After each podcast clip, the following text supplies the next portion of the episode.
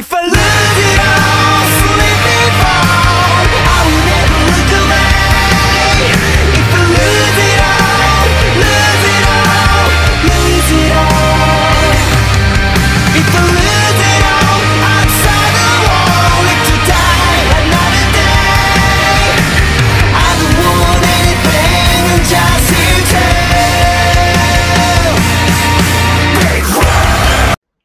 Vous écoutiez Rumbling d'un artiste que no fucking way que je prononce le nom de cet artiste-là.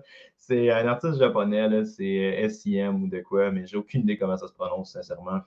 L'artiste a joué la tune s'appelle Rumbling, qui je sais pas, euh, je sais pas combien d'entre vous vont connaître la référence en fait, mais c'est la chanson d'ouverture d'un comique que j'aime beaucoup, probablement dans mes top 3 comiques préférés. Oui, je suis un homme mature de 30 ans qui écoute des comiques. Mature, en fait, c'est à votre discrétion.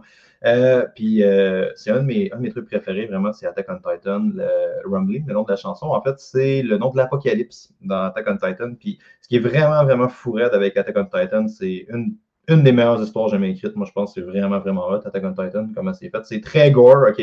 C'est vraiment, vraiment pas 7-8 ans, t'écoutes ça le soir. là. C'est vraiment, vraiment trash comme anime. Là, genre, il y a beaucoup de monde qui meurt, puis il y a beaucoup de sang, puis le monde meurt pas dans des bonnes conditions. Puis euh, le, le show commence avec genre le protagoniste, très, très typique, genre du bien contre le mal, qui veut juste vaincre le mal. Puis euh, il se rend rapidement compte que les choses sont ce qui est cool, honnêtement, puis qui fait vraiment, vraiment un contraste avec la plupart des séries de ce genre-là, c'est genre, il se rend rapidement compte que les choses sont pas simples de même, c'est pas les bons contre les méchants, puis qu'il y a beaucoup de nuances, puis beaucoup d'affaires compliquées là-dedans. Puis euh, le show évolue vraiment, vraiment de manière très, très, progressive, à tel point où est-ce que le protagoniste déclenche l'apocalypse, littéralement, qui s'appelle euh, le, le Rumbling dans Attack on Titan, puis finit quand même en étant le héros de la série. C'est vraiment, vraiment cool. C'est vraiment, vraiment bien fait. C'est ça la tune que vous aviez. C'est la tune d'ouverture d'Attack on Titan, qui est de la, la dernière saison, en fait. Aujourd'hui, podcast. Demander slash procrastiner. I guess, prenez le terme que vous voulez parce que pour vrai, c'est pas mal ça le cas. Comment je programme, comment je fais des entraînements. Puis c'est un des, un des podcasts les plus demandés, sérieusement. À chaque fois que je fais un, un questionnaire sur Instagram, si vous ne me suivez pas sur Instagram, vous pouvez y aller, je fais souvent des trucs comme ça. Ou est-ce que je fais genre, hey, sur quoi vous voulez des podcasts, sur quoi vous voulez plus de contenu. J'ai tout le temps, tout le temps quelqu'un qui me dit comment tu programmes, parle-nous comment tu programmes, comment tu fais des workouts. Probablement que le monde a un intérêt vraiment prononcé pour faire leurs propres entraînements et où veulent savoir euh, où n'ont pas les ressources financières, puis un coach, ils veulent le faire eux-mêmes, peu importe la raison. Je pense que c'est un sujet que le monde apprécie beaucoup. Puis j'ai un gros malaise avec un podcast comme ça parce que sincèrement, je pense que la programmation, c'est de la bullshit. Je pense, je pense pour vrai que c'est fucking pas important ton programme d'entraînement. Je pense que c'est dans les détails les moins importants littéralement de ce que tu peux faire dans un gym. C'est quoi ton programme d'entraînement? Euh, puis je pense que c'est un des, un des problèmes les plus flagrants avec l'industrie du fitness, c'est la notion de programme. Puis euh, je vais vous expliquer pourquoi. Puis là, je sais que ça semble contre-productif parce qu'essentiellement, je passe mes journées à faire des programmes d'entraînement à du monde. Fait que là, je suis soit le plus grand des hypocrites, soit il y a une petite nuance que je vais vous apporter qui est. euh, Laissez-moi commencer avec une petite histoire d'abord. La deuxième, troisième, mettons troisième job vrai que j'ai vu, en, euh, ben vrai, c'est les vrais jobs que j'ai eu avant, mais disons, avec un potentiel de carrière que dans ma jeunesse, j'étais très, très bon pour refuser. J'étais très, très bon pour refuser les jobs qui me donnaient un avenir.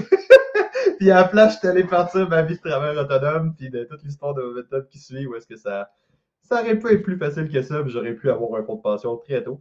Une de, des, des jobs que j'ai eu au début, c'était préparateur physique pour un sport études. Fait que j'étais n'étais pas prof d'éducation physique parce que j'ai pas fait mon enseignement, mais tu sais, j'étais genre d'équivalent de prof d'éduc, pas de formation. C'est quelque chose qui peut vraiment bien virer parce que pas de formation en éducation. Mais c'était vraiment cool comme job. Puis euh, où est-ce que j'étais, les gars étaient vraiment. Mais c'est encore là, en fait, les gars, c'est euh, Mike et Allen aux estacades qui sont vraiment, vraiment deux préparateurs physiques phénoménales, les gars. Puis euh, il y avait Luc aussi qui était le directeur de la place. J'ai travaillé comme préparateur physique, dans le fond, en hockey puis en football essentiellement. C'était ma deux ou troisième job. Puis les gars, quand tu rentres là-bas, ils ne checkent pas tes programmes d'entraînement. À un tel point. OK? On est dans une des places où est-ce que la performance est très importante. Je veux dire, les gars sont là pour performer. Euh, si je ne me trompe pas, chaque gars qui travaillait au sport-études dans ce temps-là avait des gars de niveau olympique ou canadien. Fait du très, très haut niveau. Il n'y a personne qui check tes programmes d'entraînement. Le monde, qu'est-ce qu'il checkait? C'était ta périodisation. Puis ça, C'est fucking important. Puis la différence entre une périodisation et une programmation, c'est essentiellement. On va juste commencer avec les termes parce que je pense que c'est ça qui est important. Quand on parle d'une programmation, essentiellement, c'est l'ensemble des objectifs actuels. C'est, vois ça comme ton papier d'entraînement. C'est, c'est quoi les trucs que tu fais sur ton petit papier, sur ton petit Excel? C'est quoi les choses qu'il faut que tu punches, OK? Ta périodisation, c'est où est-ce que tu t'envoies ton entraînement. Puis c'est ça que le monde n'a pas. Fait que moi, j'argumenterais qu'un programme d'entraînement, admettons, OK? Admettons que tu es le dieu de la programmation, man. Tu es vraiment, vraiment bon pour faire des programmes d'entraînement. Tu es capable de cibler fucking parfaitement. On s'entend, juste dans mon explication, on sent que c'est fucking naïf de penser ça, tu sais. Mais tu es capable de cibler parfaitement tes clients en un rendez-vous. Tu es capable de savoir exactement qu'est-ce qui va aller, comment ils vont progresser, qu'est-ce qui va moins progresser, qu'est-ce qu'ils aiment, qu'est-ce qu'ils n'aiment pas. Euh, puis tu leur sors le programme idéal, le, le programme textbook parfait que le monde n'ont pas de vie puis vont être capables de suivre parfaitement sans la moindre, sans la moindre ou sans la moindre contre-indication, sans ajustement. Le monde part avec le workout, puis ils font ça. Bien, admettons qu'ils ont des gains sur six semaines. On s'entend-tu pour dire que le programme sur six semaines n'est pas aussi important que le programme, que qu'est-ce qui va se passer sur 12, 15 ou 20 semaines? Ces choses-là prennent du fucking temps. la, créer des adaptations en entraînement, c'est long, par définition. Puis c'est là que la magie. Et la magie n'est pas dans le programme d'entraînement que tu fais. La magie est dans comment est-ce que tes différents workouts, comment tes différents programmes s'enchaînent l'un dans l'autre? C'est vraiment, vraiment ça qui est important. Puis je ne vends pas de programme d'entraînement exactement pour cette raison-là. Puis fun fact, c'est une des raisons pour laquelle j'ai quitté une des jobs que j'avais, qui était ma, je pense que c'était ma deuxième job. Euh, je suis parti parce que ce modèle-là du programme d'entraînement vient des gyms des années 2000. Puis il y a quand même je vous amène avec moi. On fait un petit retour dans le passé ensemble. Euh, avant l'arrivée de tout ce qui était écono-fitness ou tout ce qui est gym à rabais, puis, puis je, dis tout le temps ça, puis c'est pas péjoratif. Le marché change, c'est le capitalisme, get les choses sont rendues comme ça. C'est vraiment pas une connotation négative que j'amène avec, avec écono-fitness ou les gyms où est-ce que tu payes 9 pièces par mois. Euh, puis que tu as accès au gym ou pour 120 pièces par année ou quoi que ce soit.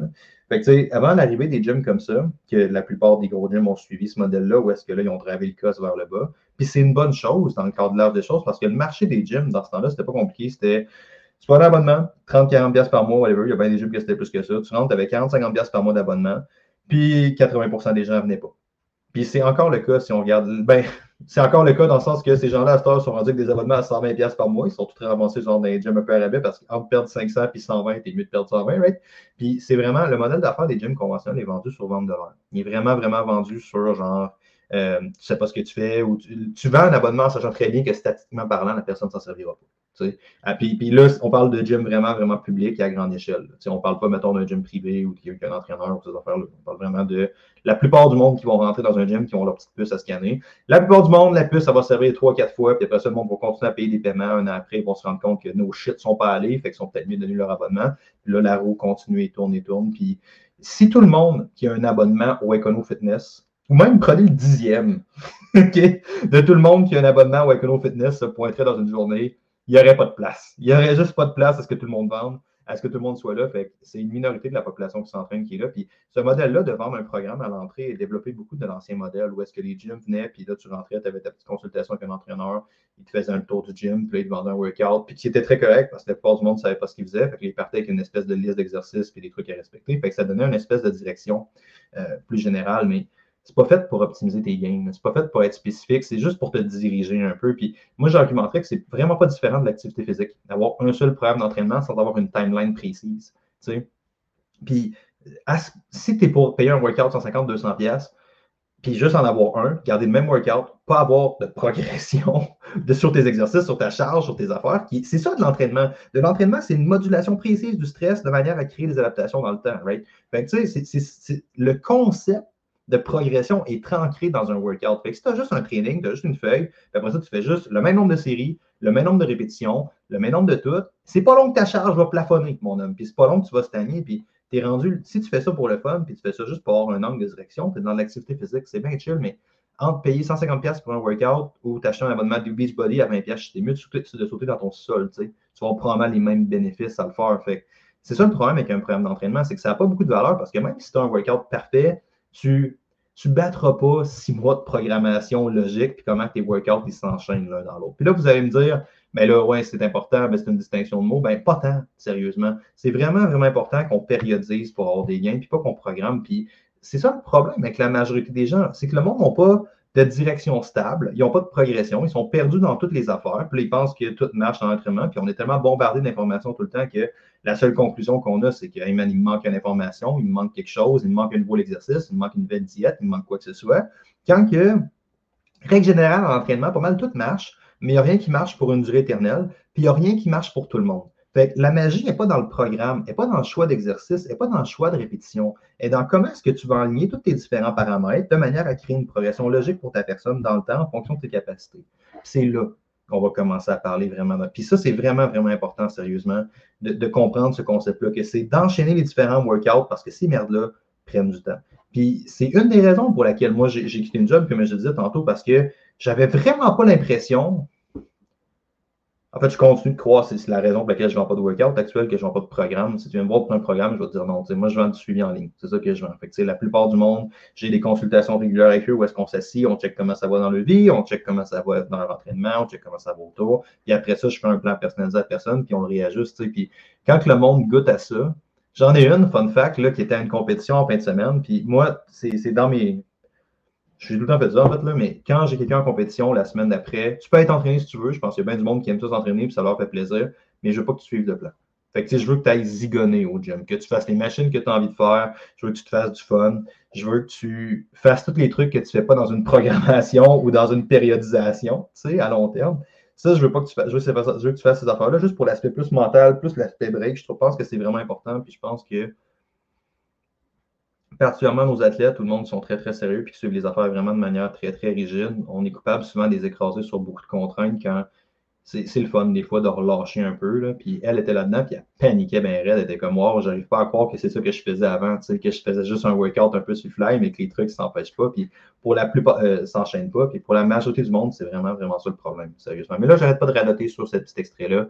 Je voulais juste vous dire que dans le fond, c'est ça. J'ai de la misère à faire ce podcast-là parce que sincèrement, je programme pas je vais programmer lorsque je vais périodiser, puis je passe pas mal plus de temps sur ma périodisation. Et c'est de ça que je veux parler avec vous. C'est comment est-ce qu'on périodise concrètement? Parce que ça, c'est, comme je vous disais tantôt, les gars, ils ne checkaient même pas les programmes aux estacades. Ce qu'ils voulaient savoir, où est-ce que j'allais à long terme avec mon monde, avec les athlètes, qu'est-ce qu'on allait faire, de quelle manière, comment est-ce que les transitions allaient se faire, puis comment est-ce qu'on allait se rapprocher, qu'il y avait une saison, tu sais. Fait que là, mettons, plus que les gars se rapprochent de la saison, mais il faut qu'ils soient plus en shape, il faut qu'ils soient plus spécifiques au sport. Mais tu sais, un concept clé qui va embarquer, c'est qu'il y a une différence entre tester et développer.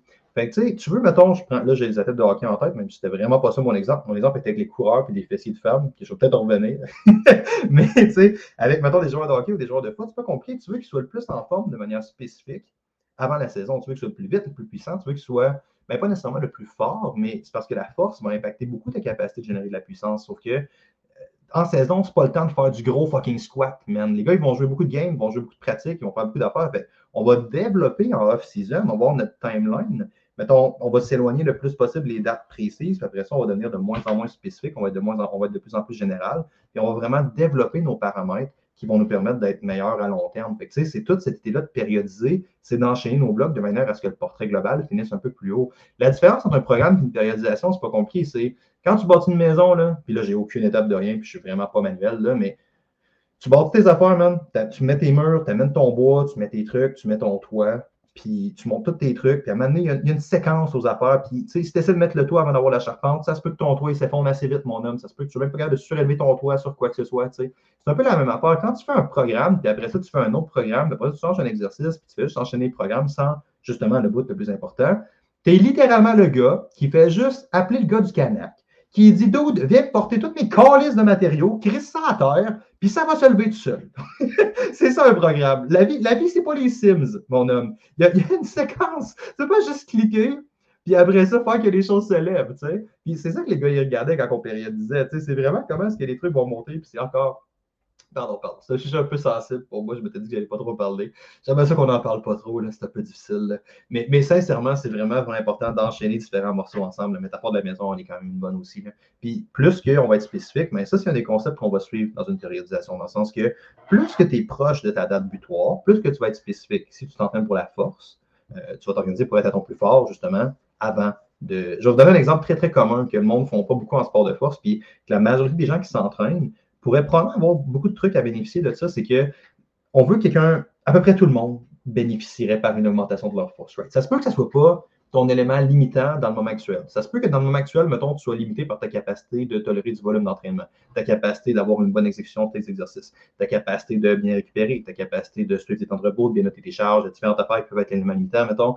Mais à long terme, tu vas bénéficier de l'augmentation de ta force. C'est sûr, puis c'est ça qui va vraiment différencier le monde qui ont beaucoup de résultats. Puis tu regardes, mettons, même des gars à un très haut niveau qui sont, euh, mettons, Chris Bumstead ou n'importe qui à un niveau olympique en, en bodybuilding, à un niveau élevé en bodybuilding. Euh, tu sais, je veux dire, t'as beau dire ce que tu veux, puis non, c'est pas de la force qu'ils font, puis ils font beaucoup de machines, puis ils font beaucoup d'affaires, puis ils font beaucoup de pompettes. Chris Bumstead, il deadlift 5 plates en répétition. il prend mon RM puis il fait 12 reps avec. Puis quand il était jeune, il squattait. Il y a des vidéos de Chris Bumstead à genre 17 ans qui squatte 400 livres en rep. Le gars a un bon background de force. Je pense qu'on peut dire ça. Je pense qu'il a un background monte. Il a un des meilleurs backgrounds de force que j'ai vu. Arnold Schwarzenegger, qui était une légende pour beaucoup de monde, incluant nous, incluant moi, euh, a compétitionné dans les sports de force toute sa jeunesse, en powerlifting, avant de transitionner. Je pense qu'il a fait de l'altéro même, avant de transitionner vers des sports de bodybuilding. Fait c'est rare que tu vas avoir une augmentation. dans la plupart du monde, la force va être une très bonne chose à augmenter. C'est juste que ça se peut que ce ne soit pas la priorité dans ton affaire. Puis tu sais, je donne un exemple plus adaptable, mettons, à la réalité. Je vais reprendre mon exemple des, du monde qui s'entraîne, mettons, la réalité des gens qui s'entraînent dans un gym. Ta fille qui rentre dans le gym, elle a de la misère avec ses fessiers. J'ai jamais entendu ça de ma carrière. Ça arrive presque jamais. La fille, elle veut développer ses fessiers, elle n'est pas raquée, ça ne progresse pas, ça va pas bien, elle sait qu'elle fait quelque chose de croche, elle n'est pas sûre. Euh, elle arrive dans le gym. Puis là, elle arrive, puis là, si tu fais un programme, ben, tu vas juste l'évaluer, tu vas juste gosser avec, tu vas faire un petit workout, après ça, va partir avec ça. Mais la plupart du monde, la progression ne sera pas nécessairement dans. La plupart des femmes, la raison pour laquelle ils ne sentent pas leur fessier, c'est parce qu'ils n'ont pas une exécution idéale pour eux pour la plupart des exercices. Dans le sens que le monde sont balancés de différents exercices, de différentes progressions. Il faut juste que tu en pognes une qui file bien pour toi, une progression que tu es capable de maîtriser, de surcharger dans le temps, pour avoir un exercice au moins que tu sens les muscles. Parce que no shit, mon homme, si tu ne sens pas le muscle travailler, ils ne travaillent pas dans la plupart des cas. Quelques exceptions, les lifts à ce niveau-là, mais dans la plupart des exercices spécifiques, si genre tu fais ta set, tu es prêt à dire quel muscle a travaillé, c'est parce qu'ils ne travaillent pas. Puis c'est ça le problème. C'est genre le monde font toutes les variantes qui se font dire qu'ils doivent faire. Mais ça se peut que dans une première phase, la limite, ça soit vraiment l'exécution technique. Puis c'est pas là que tu vas avoir une shit gain. Tu vas avoir une shit gain à enchaîner, mais euh, la, la personne, elle travaille sa technique, elle s'assure d'avoir vraiment un bon ressenti. Puis si on peut appeler ça du mind muscle, mon monde, j'appelle ça plus du mind muscle. Puis comme je vous dis, je pense sincèrement que la plupart du monde sont pas. Euh, le problème, ce n'est pas nécessairement le mind muscle ou la capacité de bien ressentir les muscles. La raison pour laquelle le monde ne sent pas bien leurs muscles, c'est parce qu'ils forcent pas bien. Genre que leurs exercices sont pas bien faits selon des concepts anatomiques et ou qu'ils forcent pas assez fort. Souvent, c'est juste ça. Puis ça, c'est deux capacités différentes qui enquèrent là. La meilleure chose, puis c'est pas juste un concept en entraînement, la meilleure manière de rien faire, c'est tout faire. puis c'est un peu ce que tu fais dans un programme. Dans un programme, tu essaies de faire un petit peu de tout, même. Tu es comme pars avec ça, on se revoit dans six semaines. Puis tu sais très bien que la personne n'en pas dans six semaines parce qu'elle va manquer son workout, elle va manquer une affaire. Son workout de six semaines va devenir un 8 après ça. Tandis que si tu juste quelque chose un peu plus seté, ou est-ce que, mettons, tu changes de workout à six semaines, puis tu sais qu'elle va manquer une semaine, ça arrive. Tu fais juste prendre pour acquis, tu fais un training pour une progression sur cinq semaines, tu le planifies, fini, réglé. Puis tout ça pour dire, fait que là, mettons, prenons mon, mon même exemple de la femme. Ma femme, elle arrive, elle a de la misère à sentir ses fessiers. Bon, fine. La première chose qu'on fait, c'est que tes exercices, que tu es capable de sentir tes fessiers. Puis la pression, on l'amène, puis check. Puis là, mettons, ah, OK, ben là, on se rend compte qu'avec un truck, ça se sent bien, mais qu'elle ne plaçait pas ses pieds comme du monde. Mais là, je veux pas qu'elle commence à loader, je veux pas qu'elle commence à prendre la force, je veux pas qu'elle commence à travailler son fucking un, un quart, je veux pas lui faire faire des drop sets ou des choses de même. Ce que je veux, c'est juste développer ta technique. Parce que je ne peux pas charger plus lourd, je ne peux pas demander plus de reps. Tu ne le fais pas comme du monde. Fait que je veux juste que tu passes un 3-4 semaines à développer ça, à focuser ton exécution technique. Good. Après ça, ça va bien. Là, commence à mieux sentir. Ben là, on peut commencer soit à travailler notre temps sous tension, être capable de mieux retenir la contraction, de ne pas perdre la contraction, parce que beaucoup de monde arrive. Comme la plupart, là, j'ai juste mon exemple des, fessiers, mettons, là, mais la plupart des femmes, mettons, de la misère dans leur hip par exemple. Là, ce que tu vas faire, c'est que tu ne vas pas dire, garde ta contraction de tête tout le long. Tu pas capable de sentir ses fessiers, tu ne feras pas faire la complet. Tu vas le décomposer, puis après ça, tu vas l'enchaîner sur un timeline, right? La première étape, ça va être, focus sur squeezer tes fesses en bas. Après ça, focus sur squeezer tes fesses en, euh, en haut, pardon. Puis après ça, focus sur squeezer tes fesses en bas. Puis juste que tu penses à ça. Donc, ça peut être aussi simple de placer tes pieds comme du monde. Puis il y a bien du monde, dans le fond, ce qu'ils font, c'est qu'ils vont comme éloigner leurs talons un petit peu trop. Ben, c'est plus des femmes, mais ils vont tellement éloigner leurs talons de leurs fesses que les, les, fessiers sont. la job des fessiers, essentiellement, c'est de faire l'extension de la hanche. Les fessiers ont trois jobs, mais Carnon Sassem, aujourd'hui, leur job principal, c'est de faire l'extension de la hanche, c'est de déplier la. Puis ils vont tellement mettre le pied loin que ça va devenir plus une extension du genou dans la langue parce que le genou est comme un petit peu ouvert. Fait que tu as une grosse limite en, extension du genou. Fait que là, ça fait que no shit, ben, les skis embarquent. euh, le polystio, pardon, le quad embarque, fait que la personne, elle sent juste ses quadriceps dans son chest, c'est un petit peu trop loin, fait que là, elle fait juste focus sur son exécution, puis là, après 3, 4 semaines, c'est pas le genre d'affaire qui prend une vie à corriger. C'est pas le genre d'affaire qui prend 6, 7, 8, 9, 10, 12 semaines à corriger. Mais après ça, ce que tu vas faire, c'est que là, bon, là, tu vas juste focuser sur ton affaire, sentir tes fessiers dans le top. Good. Après ça, on va focuser sur venir chercher notre contraction en bas. Après ça, on va venir focuser sur garder ta contraction stable dans le mouvement. Puis après ça, une fois que tu es capable d'avoir un bon ressenti, puis là, tu sens bien travailler, là, tu vas des gains. Mais on est rendu trois phases dans le temps. C'est pas juste un workout, c'est rendu ton, ton 4 semaines d'entraînement, il devient un 3 mois. Puis là, évidemment, en trois mois, la personne a eu le temps de voir des gains, puis là, elle comprend que c'est important. Puis après ça, boum, là, on enchaîne avec une autre phase de force. Ou est-ce que là, on se rend compte que, ouais, là, on a commencé à les sentir, mais tes fessiers ne sont pas particulièrement forts. Puis c'est souvent le cas. Si tu un muscle que tu ne sens pas, bien souvent, il manque de force un peu parce que tu as de la misère à le recruter. Puis là, ce n'est pas nécessairement une théorie de la poule ou de l'œuf à ce niveau-là, mais tu sais, là, après ça, tu vas enchaîner avec une phase de force. Puis après ça, tu vas t'occuper à transférer ta force que tu as gagnée. Fait qu'on est encore en semaine ou en mois. Fait que c'est là, ma personne, elle arrive, elle, elle, elle, 95 livres. Mais là, je la monte à 135, 185. Puis après ça, elle a pris probablement un petit peu plus de low rep. Puis après ça, mon objectif, ça va être qu'elle transfère cette force-là dans du travail spécifique à ce qu'on a besoin. Tu sais. Dans le sens que si la personne a fait plus de la force, ben, je vais probablement baisser ses répétitions un peu pour du 5 à 6, mais quand tu tombes dans des reps de même, c'est un peu moins idéal. Là, prenons pour acquis que femme en question, elle veut développer ses fessiers avec, euh, avec, la, avec de l'hypertrophie. Dans le fond, ben, c'est sûr que quand tu es dans du 4-5 reps, ton temps sous tension totale, ton muscle il force moins longtemps un peu. Fait que les adaptations vont être un peu plus au niveau de ton système nerveux, au niveau de ta capacité de ton corps à tout recruter tes unités motrices dans un mouvement précis. Ce qui n'est pas nécessairement mauvais, c'est juste ça que ça fait. Le corps développe des adaptations en fonction précise du stress qui lui est imposé. Et si tu développes la force, tu t'entraînes en force, mais ton corps va devenir plus fort, right? Puis c'est un peu la même affaire, tandis que quand tu t'entraînes en hypertrophie, tu veux que l'élément limitant soit le muscle. Puis le, le développement musculaire, ultimement, c'est un ratio tension-fatigue. Fait que ça, qu'est-ce que ça veut dire? C'est que c'est pas nécessairement juste loader, charge, charge, charge, charge, charge. C'est la fatigue musculaire que tu vas créer en même temps. Fait que tu veux être à un certain niveau des deux pour vraiment maximiser dans le fond ton développement d'hypertrophie. Sauf que là, vous me voyez venir, il y a deux composantes à ça, right? Fait que ça se peut que dans ma division, dans ma fraction, je sois limité par ma force totale. C'est ça mon élément limitant. Fait que là, on fait un cycle de force. Fait que même si ça ne va pas créer des gains directs, je me ramasse à, ou des gains spécifiques à ça, mais je me ramasse à travailler mon élément limitant, puis après ça, je vais pouvoir le transférer, right? Fait qu'après ça, ma femme qui est passée de 95 à 185 livres au trust, quoi que ce soit, mais après ça, j'ai juste besoin de la faire s'approprier toutes les charges qu'elle a manquées ou toutes les affaires qu'elle ne faisait pas avant, tu sais. Puis là, après, mettons 8 reps à 95, elle se rend compte qu'elle est capable de faire 3 reps, je dis des charges off the bat, j'ai rien noté, j'ai rien calculé, fait ça se peut que ça fasse aucun sens, là, mais faites juste rester avec moi pour l'exemple, tu sais, avant, elle faisait, mettons, 95 en 8, puis c'était son PR, puis elle était à côté dans le barreur, puis ça squeeze. Je la monte à 185 en série de 3. Euh, admettons, théoriquement, est capable, rendu là, de faire une série de 8 à 135, mais ça se peut qu'elle soit moins à l'aise parce qu'elle ne l'a pas pratiqué. Après ça, on fait juste le transférer, puis on fait juste builder. Mais en 2-3 semaines, man, elle est rendue qu'elle a fucking 50 livres de tension de plus. Sur ses affaires, ou je le compte à peu près encore une fois, mais on a eu une progression qui a été là parce que notre progression a été structurée sur plus qu'un workout. C'est pas juste fait du trust, ma grande. C'est pas juste ça, c'est le même concept un peu comme ça. Puis 22 minutes, great. je voulais garder ça plus en dessous de 30 minutes. Euh, puis je suis pas tombé dans mes points précis sur comment périodiser. Fait qu'à guess qu'il va falloir que je fasse une, une prise 2 ou comment. Dans le fond, mon planning avec ce workout-là, c'était parler de chassez pas les programmations pour vrai. Là. Chassez pas le meilleur programme, chassez pas ces affaires-là. Même si vous prenez le programme parfait, adapté à votre réalité et à toutes vos affaires, ce qui est excessivement naïf comme vision de la chose, tu n'auras pas autant de gains qu'enchaîner deux, trois phases d'entraînement ensemble. Ça va être vraiment la synergie des différentes phases d'entraînement qui va t'amener des gains. ça, c'est vraiment important comme différence. Puis ça l'amène un mindset tellement mature, tellement mature, puis tellement bénéfique parce que l'entraînement qui est genre, je me dédie au processus parce que ces choses-là prennent du temps. Puis je ne suis pas au, à la récompense immédiate que le workout va m'amener. Puis ça, je trouve que c'est vraiment une bonne relation avec l'entraînement parce que ça met les bonnes valeurs de Ouais, man, va falloir que tu travailles pas mal pour avoir des gains. Puis la plupart du monde, justement, la raison pour laquelle 80% du monde ça va au gym ne viennent pas, c'est cette réalité-là, tu sais, je pense.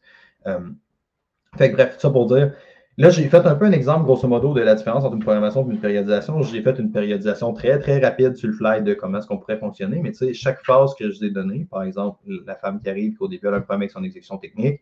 Après ça, je veux juste qu'elle apprenne à garder sa contraction stable, avec une phase de plus de main de muscle qu'on pourrait appeler. Après ça, je focus sur sa force. Après ça, je focus sur transférer sa force. C'est con, mais moi, la plupart de mes workouts sont faits sur 5 à 6 semaines. Je vous dirais, la plupart de mes plans d'entraînement sont faits sur 5 à 6 semaines. Fait que si j'ai quatre phases de même avec toute une intention précise différente, ce que je ferais, Genre, je ferais un objectif par phase parce que si tu arrives, man, avec ton workout, puis que tu as 10 objectifs, puis que tout est prioritaire, il n'y a absolument rien de prioritaire. Puis, puis je me rappelle d'un truc comme ça, puis ça a moins rapport avec le podcast, mais ça m'avait tellement fait chier parce que c'était tellement vrai que euh, j'avais fait un projet de maîtrise, puis j'ai eu vraiment la chance d'avoir un gars qui était sur le Momentum Show, euh, d'ailleurs, ça s'appelle Pierre-Luc Yao, qui est le gars qui m'a appris à faire des statistiques, dans le fond. Euh, c'était au doctorat, je pense que c'était au doctorat. ouais. Parce que je ne me rappelle pas si c'était maîtrise au doctorat, mais on avait un projet statistique, puis c'était fucking complexe, puis je commençais à être bon en statistique, mais j'étais comme pas assez sûr de ma shot pour publier des résultats sans faire contre-valider, tu sais. Fait que là, je sors mes trucs, puis là, on sort des significations, puis tout sort positif, tout est corrélé, tout est lié. Je suis comme, ah mon Dieu, merde, on a fait des découvertes, on a fait des affaires, tout marche, tout est beau. Fait que là, je dis ça à ma. Je ne me rappelle pas c'était quoi qu'on étudiait, là, mais tu sais, j'étais vraiment excité. J'étais comme, damn dude, on tient de quoi? On est des chercheurs, on a découvert de quoi? Tasse-toi, les astronautes, j'arrive. Laissez faire vos petits drapeaux sur mes chiffres parlent, tu sais. Fait que là, j'arrive, puis je vais voir ma directrice, elle me dit, ouais, c'est bien, mais fais donc checker ça par le gars de statistique qui s'appelle Pierre-Luc. Et Pierre-Luc fait juste m'arrêter dans les yeux, puis il me dit, ça marche pas. Là, je fais, ben oui, ça marche, man, j'ai vérifié, puis toutes les opérations sont good, puis c'est chill. Il me dit, non, non, ça marche pas dans le contexte que si tout est significatif, rien n'est significatif. Puis, puis c'est vrai, c'est vraiment, vraiment ça. Puis j'étais comme fuck, man. Puis, puis c'est vrai, on avait tellement mal fait notre design d'études qu'on avait, en tout cas, bref, je sais pas à quel point c'est important, mais on avait mal séparé différentes variables ensemble pour faire qu'on mesurait comme plusieurs fois la même affaire de manière indirecte. Fait que ça donnait que nos stats ne marchaient pas tout. Puis, puis c'est ça le problème en entraînement. Puis c'est un peu le problème que tu as avec un programme, c'est d'avoir un entraîneur pour un programme. Il va essayer de faire un petit peu de tout. Puis oui, il va t'évaluer grosso modo, mais il ne sait pas comment tu réagis. Il ne sait pas quelle quantité de stress tu es capable de faire. Il ne connaît pas ta progression. C'est le genre d'affaire que tu prends beaucoup d'informations dans un premier workout. Tu dans un workout. Moi, c'est souvent ça. Ma première phase d'entraînement avec un nouveau client, c'est vraiment pas complexe. C'est juste, va te faire un programme le plus spécifique à ce que tu as besoin, mais surtout, va ramasser une chier d'informations. Tu vas voir qu'est-ce qui progresse. Je vais voir qu'est-ce que tu aimes. Je vais voir qu'est-ce qui te motive. Je vais voir comment tu attaques tes affaires. Grosso modo, sur six semaines, ça va me donner assez de voir pour voir comment tu, work- comment tu plugs tes workouts. Es-tu régulier dans comment tu plugs? A des trainings que tu manques? A des affaires? Fait que là, on va embarquer toute la dimension comportementale. Tu sais. Puis, c'est ça que la plupart des gens n'ont pas. Puis ça, c'est vraiment, vraiment important. Euh, comment je close ça, cette affaire-là?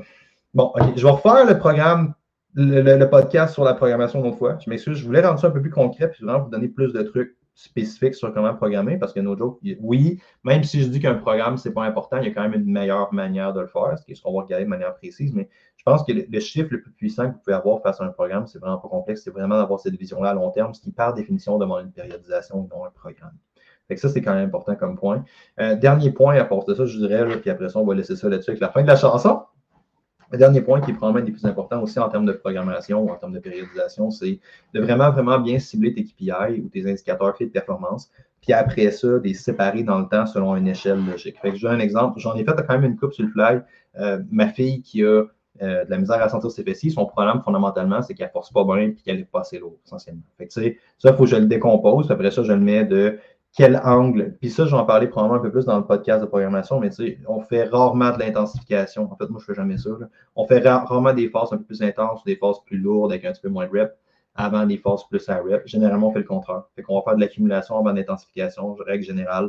Euh, quand quelqu'un est vraiment, vraiment drainé qui est pété bien raide, par exemple, juste des conseils de programmation rapide, on a tendance à faire des programmes qui sont un peu plus intenses, même ce qui est contre-productif, mais à baisser le volume. C'est souvent plus le volume qui va coller, que la quantité totale de travail qui va être difficile, plus que l'intensité en soi. Puis souvent, quand tu as un workout qui est plus avec intensité, mais en règle générale, est plus court. Fait que quand ta personne passe au travers de mauvaises patches, ben, son workout est plus short, puis elle a quand même des gains à le faire.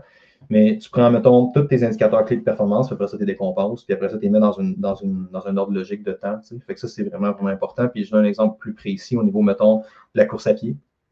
Euh, on prend un coureur, par exemple. Un coureur qu'on a. Le gars, il veut s'entraîner en salle parce que c'est tellement le fun. Pour vrai, c'est tellement une source de plaisir pour moi quand un coureur qui vient me voir et qui me dit Je suis fucking écœuré de faire des fucking dips, man, puis de faire des fucking air squats, puis de faire des fucking affaires. Je sais que le renforcement, c'est important, mais je suis écœuré. Euh, puis je pense que la plupart des coureurs bénéficieraient vraiment beaucoup d'avoir plus de musculation sans faire ça. Puis pas genre, tu sautes dans ton sol à faire du beachbody. Genre, tu te transformes lentement mais sûrement en broad gym. Genre, tu apprends à lifter, tu apprends à faire du hip thrust, tu apprends à faire du squat, tu apprends à faire des pull-ups, tu apprends à faire des push-ups, euh, du bench plus que des push-ups. Des push-ups, c'est super bon. Tu apprends tous les gros lifts, toutes les grosses affaires, les plus gros, euh, les plus gros exercices. Tu apprends à lever comme du monde. Puis tu vas avoir des gains juste à course. tu sais. Mais l'affaire avec l'entraînement en résistance puis la course à pied, c'est que dans le fond, on ne veut pas nécessairement que les personnes deviennent grosses puis massives. Right? En fait, c'est souvent le contraire qu'on veut. Que qu'est-ce qu'on veut? C'est avoir un gain sur la force pour que la force on veut bénéficier, dans le fond, c'est de la puissance qu'on veut. On veut aller faire pour que chaque foulée ou chaque pas soit un peu plus facile. Fait que c'est vraiment, vraiment un ratio de puissance. Physiquement, la puissance, c'est La masse fois euh, la force fois la vitesse, fait c'est la quantité de force que tu es capable de générer, puis après ça, la vitesse à laquelle tu génères cette force-là, ben, ça va te donner ce qu'on appelle la puissance. C'est vraiment plus la puissance qui va avoir un impact sur la course à pied de manière positive. Fait que c'est tout des trucs comme des sauts, de la plio, des shit de même. Sauf que de mon humble expérience, la plupart des coureurs manquent pas tant ben, il manque un peu d'explosivité, mais il y a d'autres affaires à travailler avant de se rendre là. C'est surtout le bassin de force qui est limitant. Sauf que le problème encore là, c'est que c'est un peu la métaphore du joueur de hockey que je l'ai fait au début, dans le sens que la force pour cette population-là, c'est vraiment, vraiment pas spécifique à ce qu'ils ont besoin. Fait que tu veux pas être en train de faire ton gros fucking workout de course deux semaines avant son marathon. Ça paraît fucking logique, right?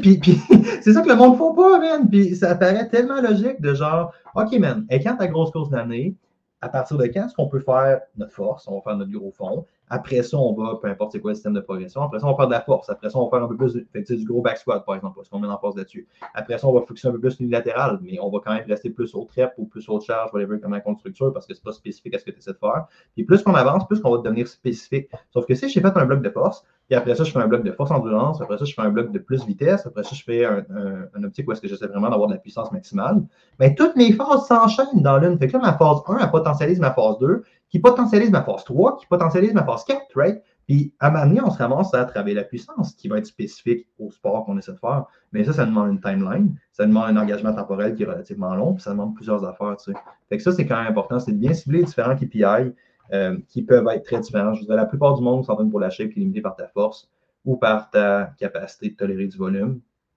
On contrôle la technique, évidemment, ce que la plupart du monde limite. La technique est poussée assez fort, mais c'est souvent les deux éléments limitants. Fait que tu travailles activement là-dessus, puis tu vas vraiment, vraiment avoir des gains. De la même manière que ah, si tu essaies d'améliorer ton cardio, ben, probablement que tu es limité par ta capacité de. tu es souvent limité. On va, on va tasser la technique pour garder le podcast simple, mais tu, vas être limité plus par ta capacité aérobique totale, ta capacité à pomper et utiliser l'oxygène ou à la distribuer aussi, ou tu vas être limité par la capacité de ton corps à soutenir un pace à une intensité précise. Fait qu'appelons ça de l'endurance musculaire pour garder ça simple ou de l'endurance aérobique, mettons. Là. Fait que c'est un peu le même facteur de faut que tu travailles ton élément limitant. Puis après ça, tu le périodises de manière à piquer au bon moment. Fait que ça demande vraiment de s'asseoir et de checker tout mon truc. Puis même si tu n'as pas de deadline, même si parce que, mettons, tu t'entraînes pas, tu n'as pas de compétition, tu n'as pas d'affaires comme ça, c'est important que tu aies quand même cette progression-là dans le temps parce que c'est pas nécessairement la date butoir qui va t'amener des gains, c'est vraiment d'enchaîner les trucs dans le temps. Je pense que j'ai pas mal dit tout ce que j'avais à dire. Je pensais vraiment pas partir aussi longtemps. Sorry, je fais vraiment des efforts. Sérieusement, c'est même une blague. Je fais des efforts pour garder les podcasts courts. Genre, la plupart des podcasts, je pourrais les continuer. Puis souvent, même, il y, a, il y a une espèce de composante, slash de limite que je me mets.